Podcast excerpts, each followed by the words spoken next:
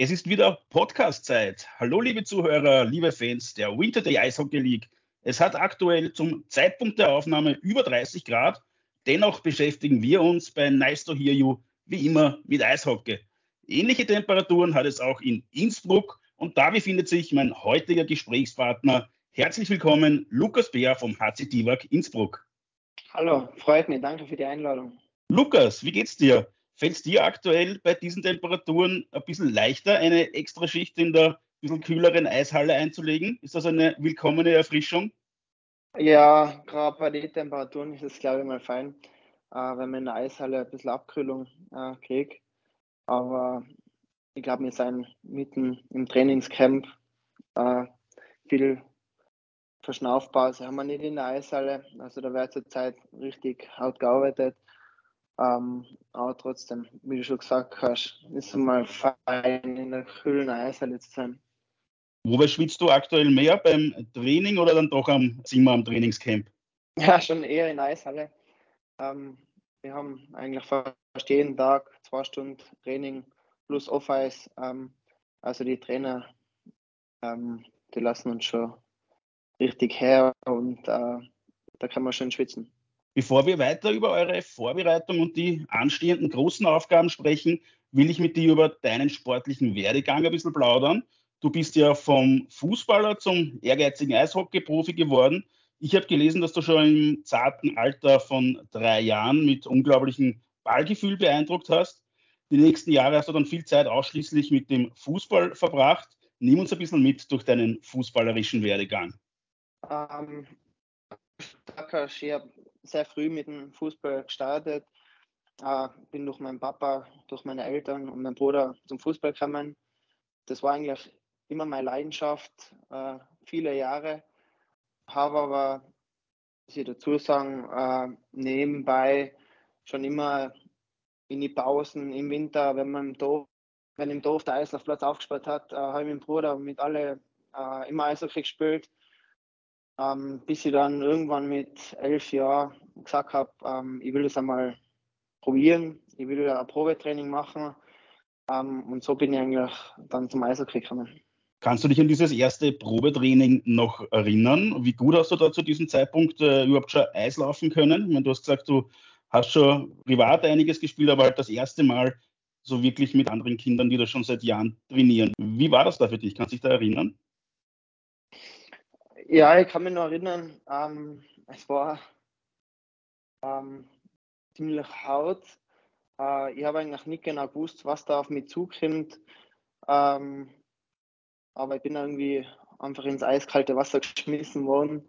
Klar waren alle eigentlich besser als ich, eisläuferisch, stocktechnisch. Ähm, aber ich glaube, damals hat mich die junge Mannschaft eigentlich schon gut aufgenommen auch die Trainer ähm, haben mich eigentlich ins kalte Wasser geschmissen, ähm, haben mich dann nach ein paar Monaten gleich damals noch beim Finalturnier eingesetzt. Ähm, und so ist er hingegangen. Also viele Trainingseinheiten haben mir dann weitergeholfen, ähm, dass ich mich immer verbessere und ähm, ja, zum Glück hat es dann gleich mal hingehauen wie du eben sagst, es hat sich dann schnell herausgestellt, dass du nicht nur fußballerisches Naturtalent bist, sondern eben auch ein Naturtalent im Eishockey. Du hast dann für lange Zeit es geschafft, Fußball und Eishockey unter einen Hut zu bringen. Wie lang war die Zeit genau und wie hast du die erlebt? Viel Zeit für Schule oder Freunde ist da wahrscheinlich nicht übergeblieben. Ja, es war dann so, ähm, dass in die Sommermonate, wo wir eigentlich ähm, kein Eistraining gehabt haben, ähm, da habe ich noch weiter Fußball gespielt das ist dann gegangen bis, bis ich 15, 16 war. Ähm, zusätzlich habe ich im Winter dann Eishockey gespielt und ab einem gewissen Alter habe ich mich dann einfach entscheiden müssen, ähm, weil dann Eishockey eigentlich ein ganz Jahre Sport geworden ist. Und dann eben, wie gesagt, mit 16 habe ich mich dann entschieden, dass ich fix zum Eishockey wechsle.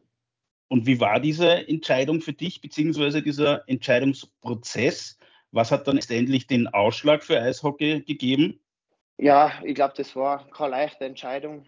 Ähm, aber vom Gefühl her habe ich mich eher beim Eishockey gesehen, weil einfach mehr ins Eishockey investiert worden ist. Ähm, das Fußball ist dann eher so nebenbei gewesen im Sommer.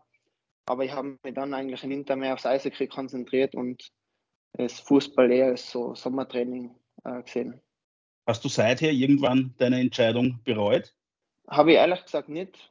Ähm, ich glaube, besser hätte es für mich nicht laufen können. Ähm, ich bin beim Eishockey eigentlich durch alle Altersklassen gegangen. Ähm, bin dann eigentlich relativ früh in die österreichischen Auswahlen gekommen und von dem her weiß ich jetzt nicht, ob ich das im Fußball auch geschafft hätte. Deswegen bereue ich meine Entscheidung eigentlich nicht. Du hast dann als gelernter Stürmer 2017 den Sprung ins Profiteam der Haie geschafft. Und wenn meine Informationen stimmen, hast du eigentlich großteils jede Saison als Stürmer gespielt, außer in der Saison 2021. Und das war spannenderweise die erste Saison, wo Mitch O'Keefe Headcoach war. Wie ging es dir mit dieser Umstellung?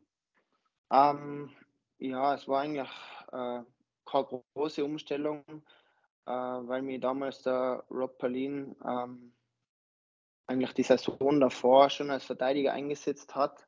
Mitch O'Keefe eigentlich ganz gut gefallen. Äh, hat mir dann gefragt, äh, ob ich mir vorstellen könnte, die ganze Saison als Verteidiger aufzulaufen. Und ich war dann eigentlich offen für die Idee. Ähm, habe mich dann leider früh in der Saison verletzt. Ähm, bin eigentlich nicht mehr so richtig zurückgekommen, wie ich eigentlich vorher gespielt habe. Ähm, deswegen war das eigentlich ein Jahr, vielleicht gesagt, zum Vergessen. Aber ähm, wir sind dann zum Entschluss gekommen, dass wir die Saison drauf ähm, wieder umdenken und ich wieder Stürmer auflaufe. Du hast ja den direkten Vergleich mit dem Fußball. Im Fußball kommt es zwar vor, dass man vielleicht von innen nach außen wechselt oder umgekehrt oder dass man sich vielleicht im Laufe seiner Karriere etwas nach vorne oder nach hinten orientiert, aber dass ein gelehrter Stürmer plötzlich als Verteidiger eingesetzt wird, ist so gut wie nie der Fall. Im Eishockey sieht man das regelmäßig. Für unsere allgemein sportinteressierten Zuhörer, die jetzt nicht so häufig in den Genuss von Eishockeyspielen kommen, warum ist da so ein gewaltiger Unterschied? Ich denke, ähm, die ganzen Laufwege ähm, sind anders, ähm, das Verhalten am Eis ähm, ist unterschiedlich. Ähm, als Stürmer würde ich sagen, hat man es ein bisschen einfacher. Ähm, man darf sich Fehler erlauben. Äh, wenn man sich als ähm, Verteidiger einen Fehler erlaubt, dann endet es meistens mit einem Gegentor. Ähm, deswegen glaube ich, ist einfach die Situation eine ganz andere. Äh, und die Umstellung einfach von Stürmer auf Verteidiger ist, glaube ich, jetzt nicht die einfachste. Aber es hat eigentlich damals recht gut gepasst. Aber ich bin jetzt eigentlich wieder froh, dass ich als Stürmer zurück bin. Die zwei Saisonen danach, du hast ja gerade gesagt, dass du da auch verletzungsbedingt vorher ausgefallen bist und dann nicht mehr so richtig durchstarten konntest. Die zwei Saisonen danach waren dann jetzt äh, als Stürmer deine zwei erfolgreichsten Saisonen. Ist dir da in diesen, in diesen Jahren trotzdem irgendwie der Knoten aufgegangen, beziehungsweise hat dich auch diese Umfunktionierung zum Verteidiger und dann wieder zurück zum Stürmer, hat das irgendwie einen, einen Knoten gelöst bei dir? Ähm, einen Knoten gelöst würde ich jetzt nicht sagen, aber ich habe nach der Verletzung im Sommer relativ hart trainiert, äh, hart an mir gearbeitet Deswegen würde jetzt nicht sagen, dass es die Umstellung war, sondern auch mehr oder weniger das Vertrauen vom Trainer. Er äh, hat mich gleich mit zwei Ausländern äh, eingesetzt. Ähm, ich glaube, wir haben relativ gut zusammengespielt, mich wohl gefühlt. Ähm, und deswegen, glaube ich, war das so der ausschlaggebende Punkt. Das bringt mich jetzt gleich nahtlos zu eurer vergangenen Saison. Ihr habt einen unglaublich erfolgreichen Grunddurchgang gespielt, seid Dritter geworden und habt damit auch das CHL-Ticket erobert. Jetzt mit etwas Abstand. Was war denn letztendlich das Erfolgsrezept letzte Saison? Ich glaube, ähm, dass wir letzte Saison wenig Verletzte gehabt haben. Wir haben jetzt nicht den größten Kader zur Verfügung.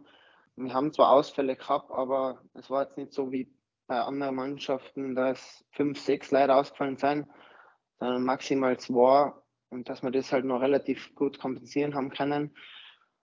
Und ich glaube, das war der Schlüssel zum Erfolg, dass eigentlich die Mannschaft sehr fit war, wir relativ äh, viele Leute zur Verfügung gehabt haben und ähm, deswegen immer ein hohes Tempo fahren haben können. Wenn man neben dem bitteren Ausscheiden im Viertelfinale dennoch das Haar in der Suppe suchen möchte, könnte man sagen, dass euer Spiel extrem abhängig von den Imports war. Wie ist das als Österreicher in einem doch von Imports sehr stark getragenen Team zu spielen? Ist es vielleicht sogar angenehm, weil weniger Druck auf den eigenen Schultern lastet? Ja, weniger Druck würde ich jetzt nicht sagen. Ähm, ich glaube, jeder Einzelne muss seine Leistung jedes Spiel abrufen, egal ob Ausländer oder Inländer. Äh, ich würde jetzt nicht sagen, dass Ausländer mehr Druck haben. Klar äh, sieht man gleich bei uns, dass Ausländer mehr Eiszeit haben. Aber ich glaube, für das werden sie geholt, um Punkte zu machen, um Tore zu schießen.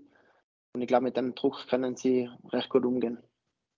Eine weitere Herausforderung, die sich eben genau daraus ergibt, ist, dass die Wahrscheinlichkeit größer ist, dass das Team über den Sommer nicht gehalten werden kann. Von den Big Three, wenn man so will, der Vorsaison haben mit Luca und Levens zwei die Haie jetzt verlassen. Das wahrscheinlich wichtigste Puzzlestück äh, konnte mit MVP Brady Shaw aber gehalten werden. Wie schwierig ist es aber dennoch, Luca und Levens zu ersetzen? Wie lange brauchen neue Spieler, um genau diese hinterlassenen Lücken zu füllen? Ah, ich glaube, dass wir heuer wieder sehr gute Imports geholt haben, ähm, die was sich jetzt die ersten Wochen noch ein bisschen einleben, ähm, alles kennenlernen, sicher die Liga noch nicht kennen, aber trotzdem äh, sicher sehr gute Spieler sein. Ähm, und ich habe keine Zweifel, ähm, dass da jemand schlechter ist wie die Imports letztes Jahr. Viel Eingewöhnungszeit dürfte einer der neuen nicht benötigen, nämlich Kevin Roy. Der stellte sich bei seinem ersten Preseason-Spiel im Rahmen des HFS gleich einmal mit einem Doppelpack im ersten Drittel vor. Ihr habt euch da souverän mit 5 zu 3 gegen das äh, DL2-Team Freiburg Wölfe durchgesetzt. Du kennst jetzt den Kevin schon ein bisschen besser als nur von einem Spiel. Ist das einer, der die Liga in der kommenden Saison prägen wird? Äh, kann ich mir vorstellen, ja. Also das, was ich bis jetzt von ihm am meisten gesehen habe, ist Wahnsinn. Also er ist ein unglaublicher Spieler. Ich glaube, er war nicht umsonst in der NHL und ich glaube, dass der unserer Mannschaft sehr viel weiterhelfen kann und sicher einer von den besten Stürmer in der Liga sein wird, ja. Wie siehst du deine Rolle im Team in der kommenden Saison? Was kannst du nach dem ersten Test schon dazu sagen? Ah, ich glaube, meine Rolle hat sich nicht großartig verändert. Der Trainer setzt mich nach wie vor im Unterzahl ein, äh, spielt zurzeit dritte Linie mit einem Importspieler und mit einem jungen Österreicher, mit Luis Lodin. Er gibt uns jetzt in die Vorbereitung des Spiele schon sehr viel Eiszeit und wir schauen natürlich, dass wir das Beste daraus machen. In einer Woche steht ja bereits euer erstes Spiel auf der ganz großen europäischen Bühne bevor. Ihr bestreitet gegen Genf, den Meister der Swiss League, euer erstes CHL-Spiel überhaupt. Was überwiegt, Vorfreude oder Nervosität? Ah, ich glaube eher die Vorfreude es ist schon mal ein, ein Riesenerfolg, dass der HCI da in der Champions League auflaufen darf. Wir sind uns schon bewusst, dass wir auf sehr starke Gegner treffen, aber ich glaube, wir wollen uns da nicht verstecken, werden alles reinhauen und äh, wir hoffen natürlich auf eine Überraschung. Das erste Preseason-Spiel, wir haben gerade vorher kurz darüber gesprochen, war gerade mal zwölf Tage vor eurem CHL-Debüt. Ihr hattet noch zwei weitere Testspiele vor eurem Programm ist diese kurze und wahrscheinlich sehr intensive Vorbereitung bewusst gewählt und siehst du das gut so? Euch steht ja eine, eine lange intensive Saison bevor oder hättest du mit dem neu zusammengestellten Team gerne ein bisschen länger noch getestet? Ah, ich glaube, ich nehme es einfach, wie es kommt. Äh, ich finde es jetzt nicht schlecht, ähm, dass wir nur drei Vorbereitungsspiele haben. Mit dem ganzen CHL-Programm haben wir sicher genügend Spiele in der Saison. Deswegen sehe ich das jetzt nicht als Nachteil, dass wir nur drei Vorbereitungsspiele haben. Was erwartest du dir ganz konkret von der Champions Hockey League? Ähm, es ist für die meisten von uns sicher eine neue Erfahrung. Es haben noch nicht viele in der Champions League gespielt gegen internationale Gegner. Klar ist, dass wir uns ähm, gegen jeden äh, voll einhauen werden. Es sind vier Top-Mannschaften dabei mit zwei Schweizer, Red Bull München und einer schwedischen Mannschaft, ähm, gegen die was es sicher schwierig wird zu spielen. Ähm, aber dann sehen wir natürlich äh, Chancen gegen Aalborg und Belfast. Ähm, gegen die wollen wir natürlich gewinnen. Ja, du hast jetzt eh schon alle Gegner aufgezählt.